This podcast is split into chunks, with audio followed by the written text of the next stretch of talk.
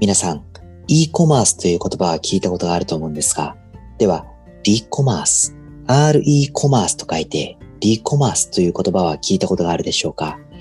今、SDGs に関連して、サーキュラーエコノミー、シェアエコノミーへの関心が高まっていますが、この文脈で今後、このリコマースという言葉がグローバル市場で新たなキーワードになるかもしれないんです。では、このリコマースとは何か？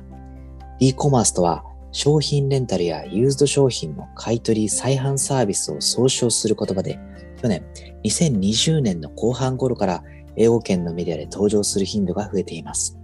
背景には、レンタルやユーズド商品への需要がここ数年、ミレニアル世代や Z 世代を中心に高まっていること、その関心がこのコロナの影響で一層高まっていることがあります。また、イケア、グッチ、リーバイス、ウォルマート、サムスンといったグローバル企業がこのリーコマースの取り組みを始めていることもメディアからの注目を集める理由となっています。では、具体的にはどんな取り組みがあるのか。例えば、レンタルサービスの利用が最も多いカテゴリーは家具なんです。家具メーカー大手の IKEA は循環型ビジネスを2030年までに達成するための取り組みの一環として主要な30の市場で家具のリースサービスの試験運用を開始すると発表しています。また、家具の買取プログラムやユーズド商品に特化した店舗の開設など e コマースの取り組みを本格化させています。家具の他にレンタル市場で成長が著しいのはレンタルファッションです。オンラインのレンタルファッション市場は今後4年間で年率10%以上の成長を遂げると言われています。そのファッションカテゴリーでは例えば、ラグジュアリーブランドのグッチがオンラインのユーズドラグジュアリープラットフォーム RealReal と提携して、グッチのユーズドアイテムに特化したオンラインショップを開設するという計画を発表しました。これは、グッチは2025年までにサプライチェーンでの環境へのインパクトを大幅に削減すると公言していて、その一環だそうです。ラグジュアリーブランドってレンタルとかユーズドにはむしろこれまで距離を置いていたイメージがあるので大きな変化ですね。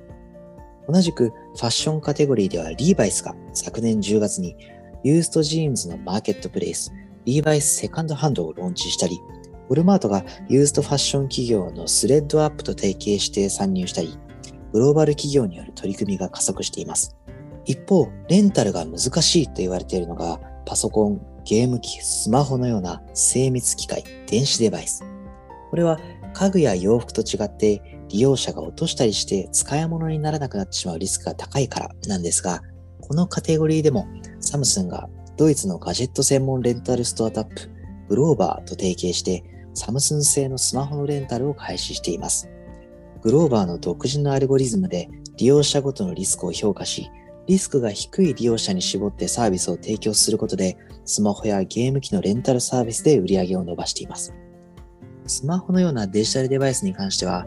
電子廃棄物、つまり e-waste 問題の認知も高まりつつありますから、今後需要が高まっていきそうですね。では、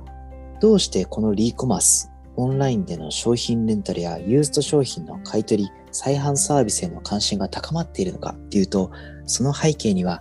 ミレニアル世代と Z 世代の消費行動の変化があるようです。上の世代、X 世代や段階の世代では、レンタルやユーストは恥ずかしいというイメージが強かったんですが、節約志向や環境意識を持つ若い世代にとっては、レンタルやユーストはむしろクールに移っているんです。また、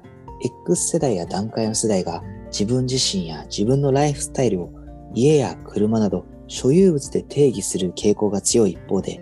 若い世代は友人、コミュニティなど体験や精神的な要素で定義する傾向があり、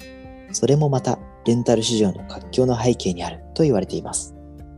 今日はこのリーコマースという言葉をご紹介しましたが、2021年、目が離せない年になりそうですね。